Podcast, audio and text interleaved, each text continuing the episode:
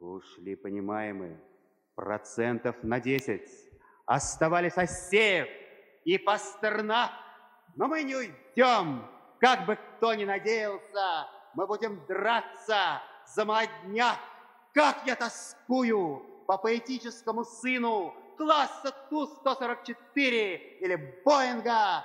Мы научились свистать пол России. Дай одного соловья-разбойника. И когда этот случай счастливый представится, отобью телеграммку, обкусав заусенцы.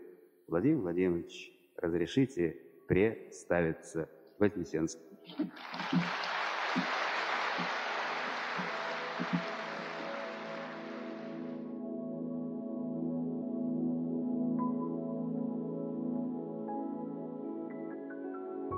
Вы слушаете подкаст «Виток». Меня зовут Виктория Малахова-Ким, я журналист, ведущий и автор этого проекта.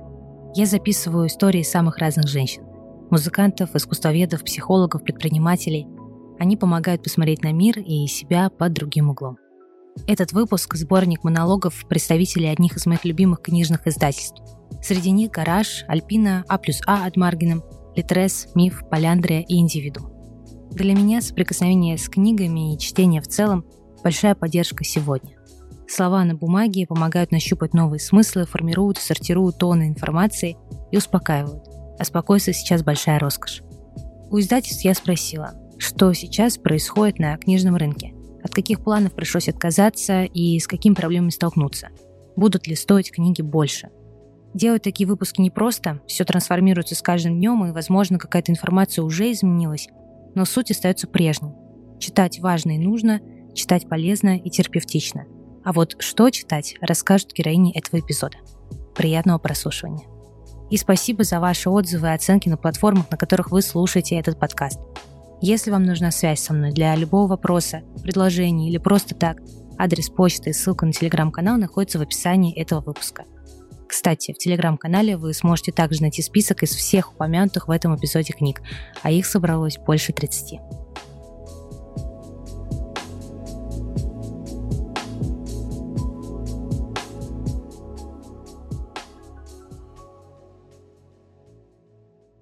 В связи с понятными событиями нам пришлось пересмотреть портфель, а и некоторые книги мы не сможем издать в ближайшие годы. Я Первый думаю, комментарий нам дала Вера Ешкина, а, руководитель понятно, издательской программы Музея «Гараж». Мы получили отказы от некоторых правообладателей и авторов, но, к счастью, их совсем немного. И также Одной из проблем для нас стало согласование бюджета с нашим с нашей управляющей компанией и сокращение плана новинок примерно в 4 раза. А в этом году мы планировали издать около 30 новинок, до февраля мы успели выпустить три новинки по старому плану, и остальной портфель пришлось пересмотреть. В итоге выпустим в этом году еще около семи новинок. Некоторые книги мы, конечно, очень ждем, например, новую книгу Наума Клеймана или новую книгу Льва Данилкина про Ирину Антонову, директора Пушкинского музея. Помогает держаться то, что мы продолжаем делать свое дело. А мы продолжаем работать над новинками и отгружать магазины уже изданные книги. А, к счастью, никто из партнеров пока не переживает сотрудничество, чему мы очень рады книги точно будут стоить больше, потому что стоимость печати и материалов выросла. И, судя по новостям от коллег, она будет продолжать расти. Мы пока не повышаем стоимость книг, которые уже вышли, но новинки точно будут стоить дороже. И, наверное, мы будем решать по каждой новинке в отдельности, насколько дороже она будет. Наш топ продаж с декабря неизменно возглавляет книга «Ленинград. Архитектура советского модернизма». Тут, к сожалению, мы идем, э, наверное, против тренда актуальных книг, но книга про Ленинград действительно очень классная, поэтому она отлично продается. Я поспрашивала у команды издательского отдела «Гаража», и мы прямо сейчас читаем а, следующие книги. Это книги Виктора Франкла, это «Война и мир» а, Льва Николаевича Толстого, это «Зеленый шатер» а, Людмилы Улицкой, это также письма отца Павла Флоренского из лагерей, и также книги «Антихрупкость» и книги про Гарри Поттера, конечно же. Думаю, что Иногда, когда нет слов или их невозможно высказать, то книги помогают найти именно те слова, которые подходят моменту. Здравствуйте, дорогие друзья. А, Наверное, проблемы, с которыми столкнулась наша издательская группа. Ирина Антонова, директор по маркетингу издательской группы «Альпина». Конечно же, это изменение стоимости услуг типографий изменилась цена на бумагу, цена на услуги типографий. Какие-то комплектующие виды бумаг стали менее доступными, какие-то и вовсе недоступными. Усложнились финансовые расчеты. Мы, как любые издатели, сотрудничаем с зарубежными правообладателями. Конечно, нам потребовалось какое-то время, чтобы найти а, способы, как эти расчеты наладить в новых обстоятельствах мы видим, как изменилась структура спроса на наши книги. Наша аудитория сейчас особенно активно интересуется книгами о политике, книгами по истории, в попытке, как нам кажется, разобраться в том, что происходит сейчас в стране и во всем мире. Также сейчас по-прежнему популярны книги о психологии, поскольку людям сложно справляться с тем, что происходит. Информационный фон, тревога, стресс, и это выражается в тех тенденциях спроса, которые мы видим на своем портфеле. А если меняется структура спроса, это значит, что те книги, которые, например, а, мы планировали выпускать еще в самом начале года, они стояли в плане на год, а, мы э, выпуск этих книг либо отодвигаем, либо полностью от а, отменяем, поскольку понимаем, что в новых обстоятельствах эти книги могут быть уже неинтересны. Тиражи нам приходится корректировать сейчас во многом э, в ручном режиме. Э, как вы знаете, пришла новость о том, что весенний нонфикшн отменяется. Э, это, конечно, новость очень расстроила, поскольку, как у любых эм, издателей, были надежды на встречи с читателями, были надежды на встречи с, авторами. И, конечно, всегда участие в выставке — это дополнительный доход для любого издателя. Борис Акунин написал о том, что он не поддерживает э, культурную изоляцию книжного российского рынка. И мы, конечно же, не можем не поддержать эту позицию.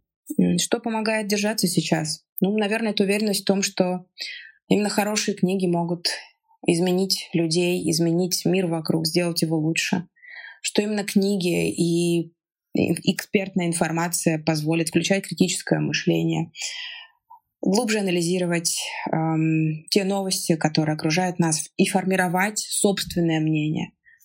А в целом, конечно же, я считаю, что книги и чтение — это большая-большая поддержка в сложные времена.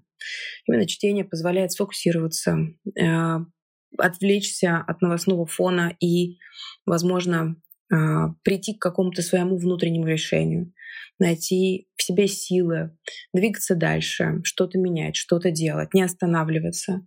И именно книги очень часто помогают нам разобраться в том, что происходит.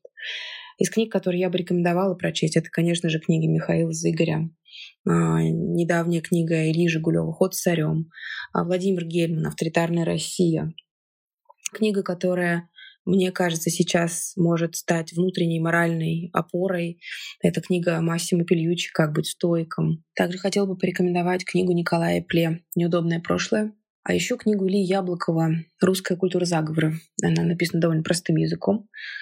В общем-то, становится понятно, как работает пропаганда и откуда у некоторых людей в голове возникают какие-то удивительные убеждения.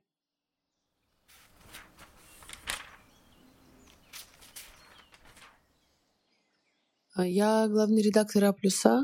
Катя Денисевич, главный редактор А плюс А, импринт издательства Адмаргин. Насколько я понимаю, и Адмаргин, и А плюс А столкнулись с теми же проблемами, с которыми и все. Но самое интересное, что мы, и я думаю, что никто пока что не знает размаха катастрофы.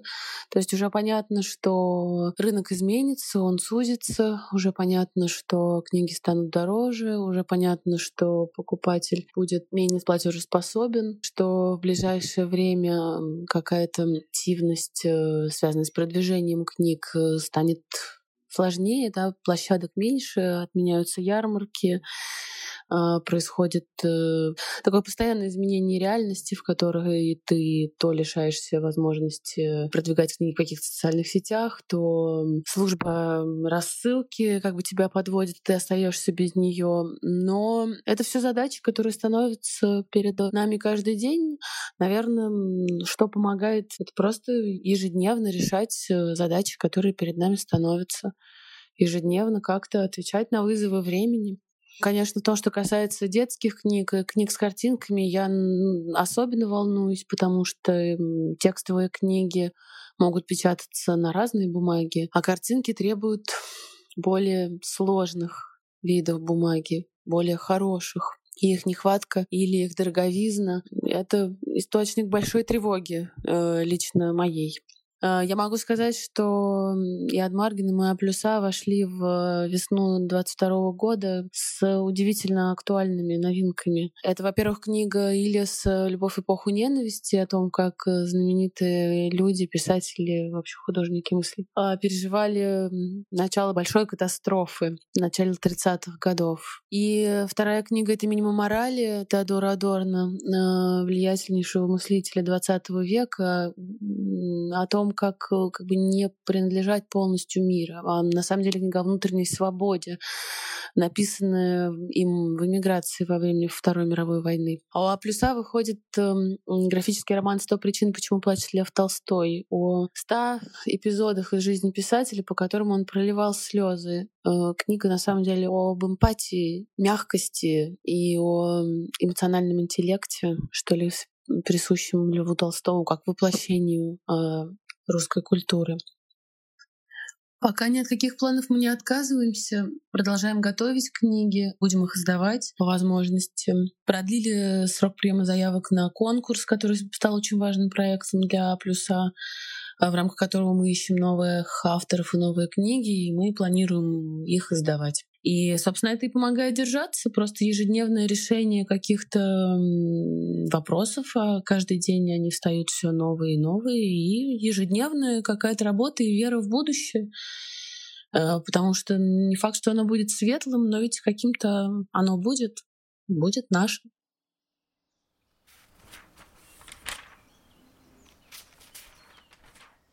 В сложившейся ситуации для нас прежде всего важно поддерживать пользователей. А Екатерина значит, Писарева, шеф-редактор группы компании «Литрес». Чтобы у читателя была возможность найти опору в любимом хобби – чтении и прослушивании книг. Поэтому мы не только не приостановили наши проекты, но и анонсируем новинки. Среди последних ярких выходов я могу назвать аудиокнигу Виктора Пелевина «Ампир В», которую специально для нас озвучил актер Павел Табаков. А еще могу вспомнить аудиоверсию «С тобой я дома» Ольги Примаченко, которую читает сама автор. Сейчас мы отмечаем повышение спроса на художественные произведения. Выросла популярность любовных романов, фантастики и классической литературы. А вот востребованность ужасов и боевиков предсказуемо снизилась. Интересно, что в марте также выросли продажи книг в жанре антиутопия. В рейтинге самых популярных произведений Мартина Литрес бестселлер 1984 Джорджа Оруэлла. Он оказался на четвертом месте, а по востребованности среди антиутопий занял первую позицию. Общее количество проданных экземпляров книги выросло более чем в три раза в сравнении с февралем. А что же касается нонфикшн, то очевидна популярность книг об эмоциональной поддержке. Хотя в целом интерес к нонфикшену снизился. В лидерах продаж у нас э, бестселлер Ольги Примаченко «К себе нежно». Книга о том, как ценить и беречь себя. Также произведение Татьяны Мужицкой о том, как оставаться в ресурсе.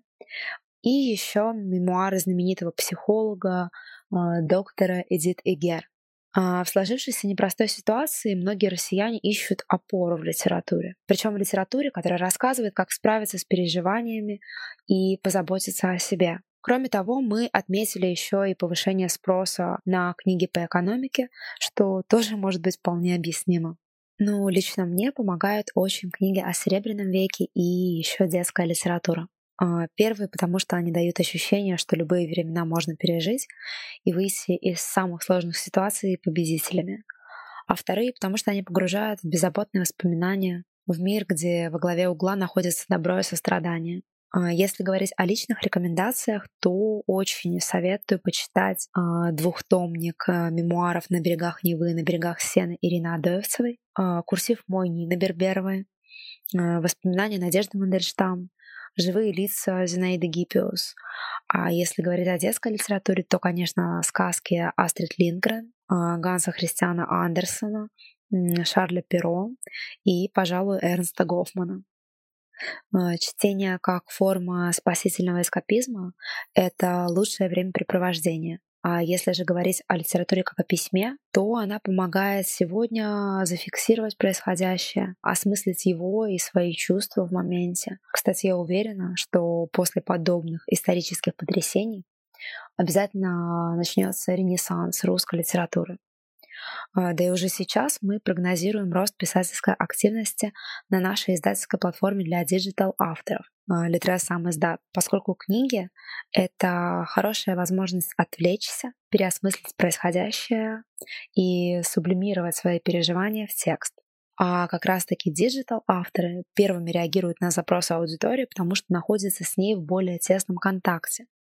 И их путь от черновика до публикации гораздо короче.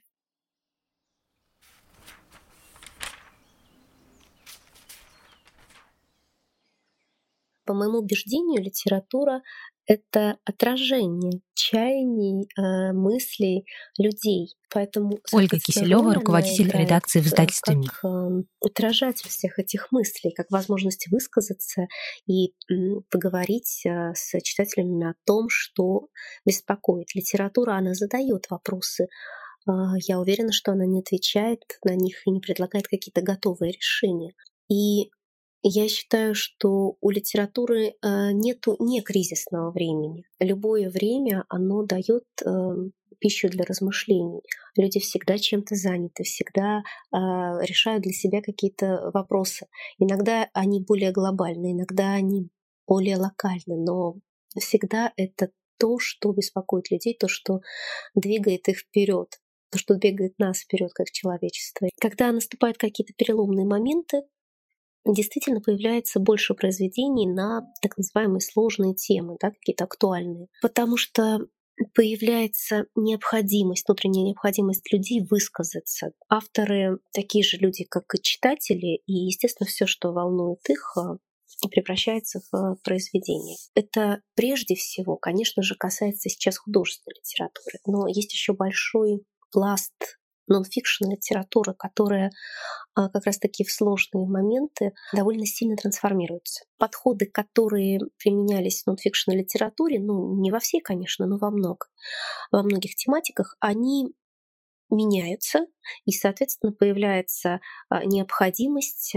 дать какие-то новые взгляды, новые подсказки, как можно решить ту или иную задачу. И нонфикшн литература как раз-таки в кризисные моменты, она зачастую модифицируется. И здесь, а, на мой взгляд, очень важна роль а, нонфикшена и нонфикшн авторов, то, что они дают уверенность очень многим людям. Это первые ласточки, которые рассказывают о том, что меняется и как это можно преодолеть в самых разных сферах. А, в менеджменте, в экономике, в управлении, в, в конце концов, в личном развитии, где угодно. Это вот то, что, по сути, является образовательной частью, ролью литературы.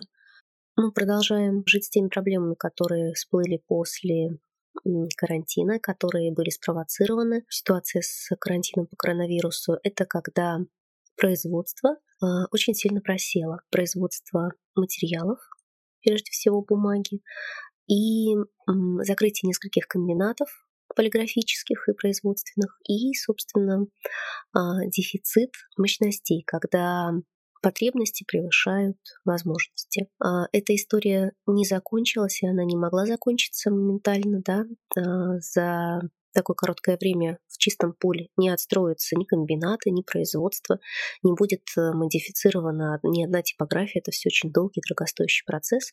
Поэтому пока мы все еще находимся в этой же самой истории, когда мощностей мало, материалов мало, стоят они дорого. События этой весны, они усугубили ситуацию. Это значит, что цены выросли еще больше. Сейчас появился недостаток материалов, которые мы получали из-за рубежа. И бумага, и дополнительные материалы, например, фольги, а, дизайнерские картоны, которые у нас практически не производятся. Да, это все ввозная продукция. И фурнитура. А, я вам больше скажу, Например, лисе, вот эти вот тканевые закладочки, которые используются в книгах, они могут производиться у нас, да, но составы, вот эти вот волокна, они тоже ввозные. И вся вот эта вот история, она накапливается, накапливается, накапливается, и откладывается. Логистические проблемы, они начались э, еще в прошлом году, и сейчас они, по сути, просто усугубились. И здесь мне, конечно, не хотелось бы произносить такие слова, но, если честно, то нового кризиса мы пока с вами еще не увидели. Мы пока переживаем шок, мы пока только начинаем со всех сторон видеть какие-то предвестники того, что может быть дальше потому что каждый день мы понимаем, какой еще кусочек у нас проваливается, где еще, не знаю, там нет производства, нет каких-то материалов, на что еще влияет курс, а влияет он на все, да? А, и каждый день появляются какие-то новые сложности. Вот к чему это все приведет вместе с, с постоянно снижающейся покупательской способностью мы увидим, ну, как минимум к лету, возможно, немножко позже. Поэтому сейчас мы постепенно входим в этот новый этап сложностей, и продлится он определенно долго. Многие издатели, крупные издатели, в основном представители вот этой вот топ-5 мировых холдинговых компаний, они приостановили работу с российскими издательствами. Что это значит? Это значит, что а, новые контракты не обсуждаются временно, хотя рукописи, например, мы получаем, а старые, если договор истекает, то у них а, не продлевается договор. Это не значит, что нам отказывают, это значит, что временно переговоры ставятся на паузу. Это, безусловно, влияет на план. Больше всего страдают в этом отношении художественная литература и детская. Ну или даже, знаете, детская иллюстрированная, я бы так сказала. Художественная литература, потому что там изначально сильный состав авторов, крупных, влиятельных, и когда авторы или издатели а, говорят ставим на паузу или там прекращаем сотрудничество, это чаще всего означает потери каких-то действительно значимых э, частей портфеля и в смысловом плане очень значимых а, авторов. У нас таких немного, честно скажу, но тенденция есть, и, возможно, их будет становиться больше. А вот что касается детских книг и иллюстрированных, там ситуация такая, что если э, один крупный правообладатель говорит, простите, мы ставим на паузу сейчас эту историю, это значит, что мы не имеем возможности приобрести файлы, да, за которые мы, собственно, эту книгу и выбрали, за визуал, там, за верстку, за материалы, которые представлены в виде иллюстраций. А, это значит, что мы их даже произвести не можем для того, чтобы потом, когда ситуация, мы надеемся, разрулится, их сдать. Поэтому вот эти вот части, они сейчас а, пострадали больше всего. Естественно, есть а, другие возможности для а, пополнения портфеля. Просто это сложность, это неприятная история, с которой мы сталкиваемся. Мы не первый год а, активно смотрим на другие книжные рынки, не только англоязычные. Мы смотрим Латинскую Америку, Азию. Эта история сейчас тоже получила дополнительное влияние. Смотрим по сторонам и ищем в своей стране тоже резервы. И я надеюсь, что все-таки, когда речь идет о приостановке, то все это конечно, и что авторы вернутся к нам так же, как и издатели. Процент отказа у нас сейчас небольшой, я надеюсь, что он не будет расти.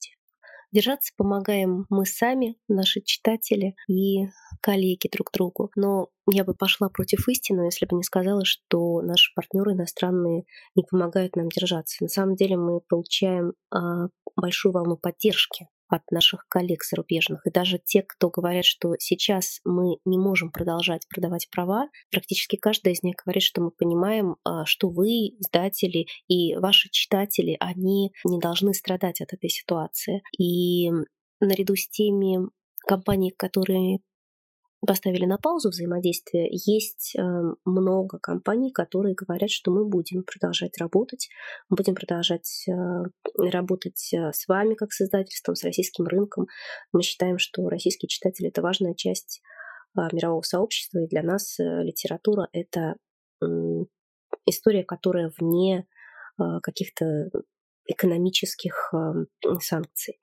Поэтому когда крупные компании и даже какие-то отдельные авторы частные, да, э, или небольшие агенты сообщают о своей поддержке, о том, что они хотят, чтобы произведения увидели свет в России, это очень сильно поддерживает. И да, действительно, то, что наши читатели продолжают интересоваться книгами, то, что они спрашивают о новинках, как они поддерживают эти новинки, конечно, это все придает сил. Это ровно то, ради чего мы и работаем. Я хотела бы порекомендовать выборы Дары Эдди потому что это действительно книги, которые а, позволяют найти внутреннюю опору и внутренний свет они подходят, честно скажу, для любого времени. И для сложного, и для спокойного. Это э, истории, которые помогают э, людям стать э, сильнее и счастливее.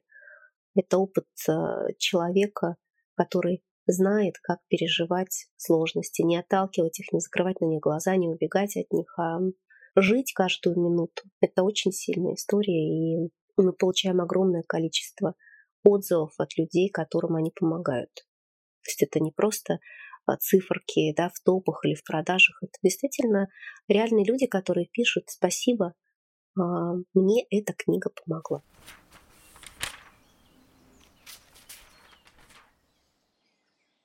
Практически каждая сфера нашей деятельности столкнулась с проблемами.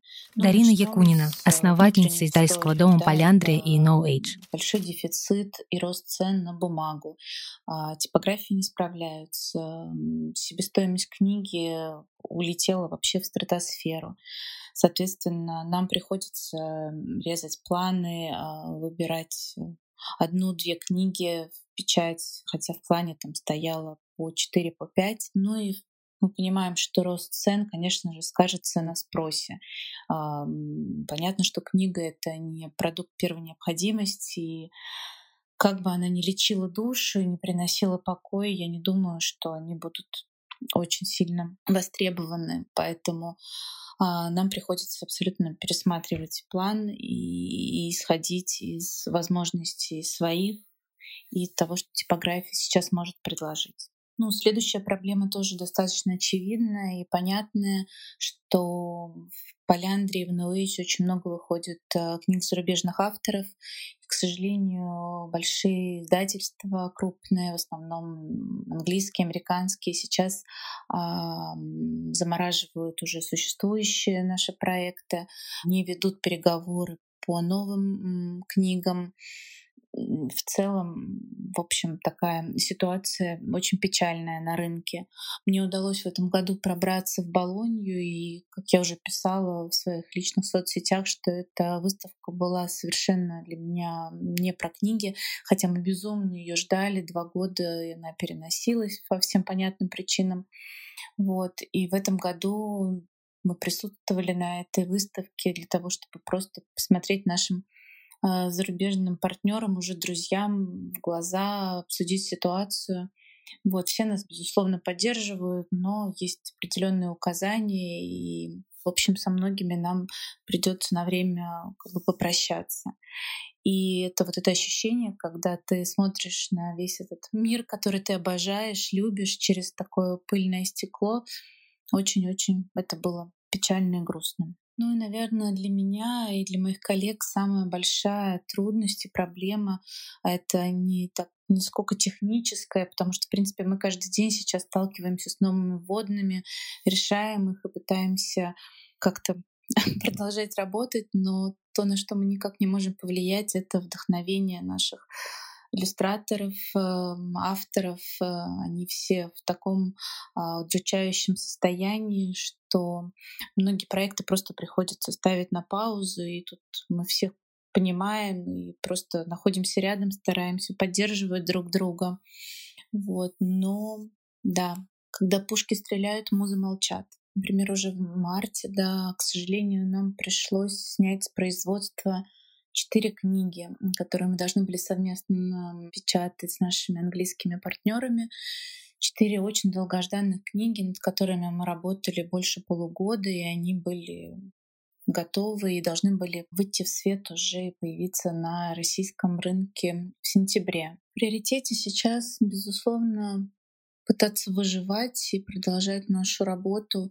Да, мы сокращаем обороты, да, мы сокращаем количество книг, которые выходят, но Очень хочется, чтобы наши читатели и вообще мир видел, что мы живы, мы продолжаем, и мы будем стараться до последнего делать то, что мы так любим.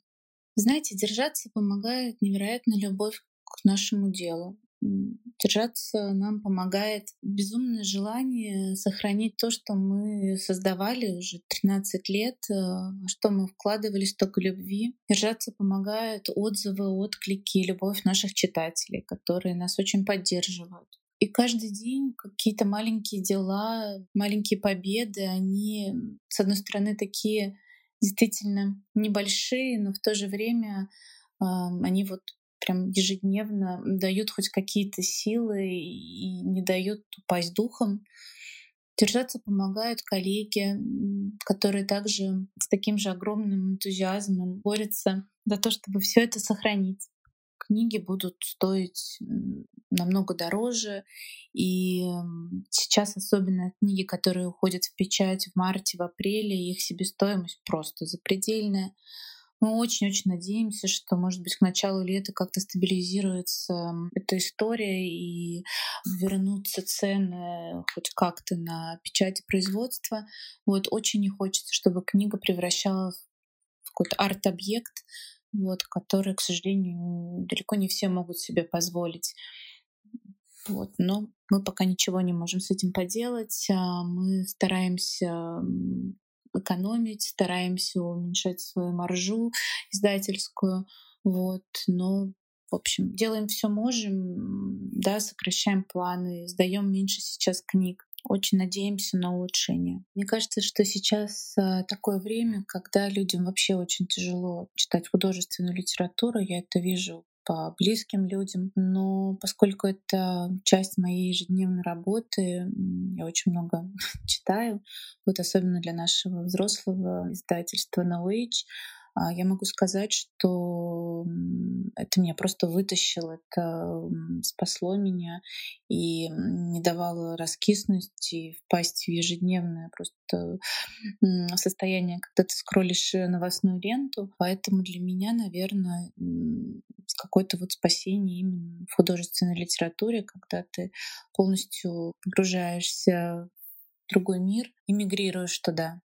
Но знаете, еще что интересно, а, я вот могу сказать по поводу детской литературы. Сейчас она приобретает какое-то невероятное еще второе очень важное значение именно для совместного семейного чтения, потому что э, очень тревожное состояние у взрослых, как бы они это ни скрывали, дети это чувствуют.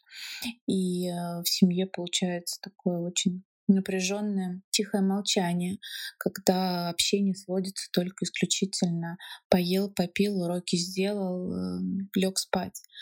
Вот. А именно совместное чтение детских книг, оно мало того, что, как обычно, оно успокаивает детей, но я вот сейчас по себе вижу, обращаю тоже внимание, что оно очень также успокаивает взрослых. Особенно, не знаю, книги Поляндрии, как это скромно звучит, они всегда помогают найти какой-то общий язык, общую точку соприкосновения взрослого и ребенка и очень-очень благостно влияют на душевное состояние.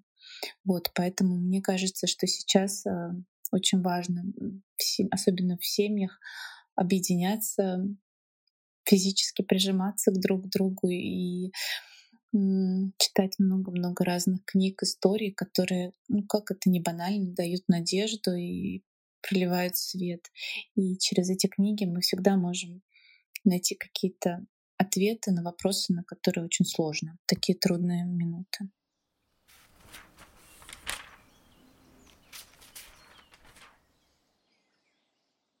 Самая большая проблема, наверное, это курсы валют потому что мы от них очень сильно зависим, поскольку мы покупаем права и в Европе, и в США. Настя Диченко, старшая редакторка в издательстве «Индивидуум». Но курс меняется, поэтому предсказывать как это будет завтра или через месяц, это очень сложно. Не менее сложный, наверное, момент — это бумага, потому что мы, как и наверное, большинство других издательств пользуемся не только российской бумагой, но и импортной. Вот. В частности, у нас это в основном финская бумага и российская. У нас два, два вида бумаги. Финской бумаги просто, в принципе, теперь у нас нету, а российская падает в качестве. То есть у нас буквально предупредили, что та условно серая бумага, которой мы пользуемся, станет на 5% серее, потому что э, отбеливатель для нее тоже был импортом. Мелованная бумага стала стоить каких-то невероятных денег. Э, она поставляется тоже как-то очень долго. То есть все это факторы, которые очень сильно влияют на нас.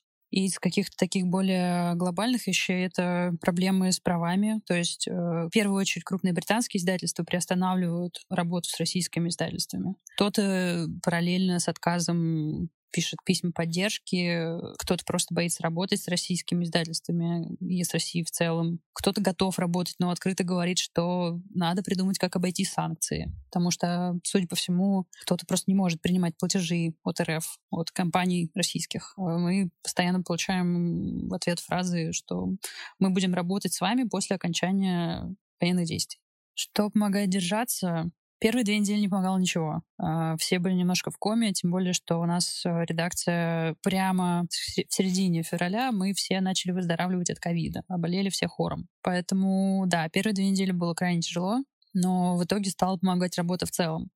У нас просто невероятно дружный коллектив. И несмотря на то, что мы практически все на удаленке, каждая встреча — это очень большая радость для нас. И есть какое-то общее ощущение, что мы делаем хорошие, важные книги с классными авторами на интересные действительно темы, интересные лично нам. И это помогает. Ощущение, что мы делаем что-то важное в сложный момент, и мы все вместе в этой лодке, оно помогает увы, книги будут стоить больше. Если говорить о конкретных цифрах, то это около 20-30%. Пока это очень примерные показатели, потому что все буквально меняется каждый день. Конечно, да, у нас растут издержки, Насколько они вырастут, пока мы тоже предсказать, ну, действительно не можем. Вот, и насколько мы сможем удерживать цены, ущерб нашей маржинальности тоже пока вопрос. Вот, естественно, мы будем стараться ориентироваться на покупателей, как, впрочем, мы всегда это делали, как бы мы не задираем наши цены, поэтому мы надеемся, что этим ограничится. Может быть, даже это какой-то максимальный показатель 20-30%.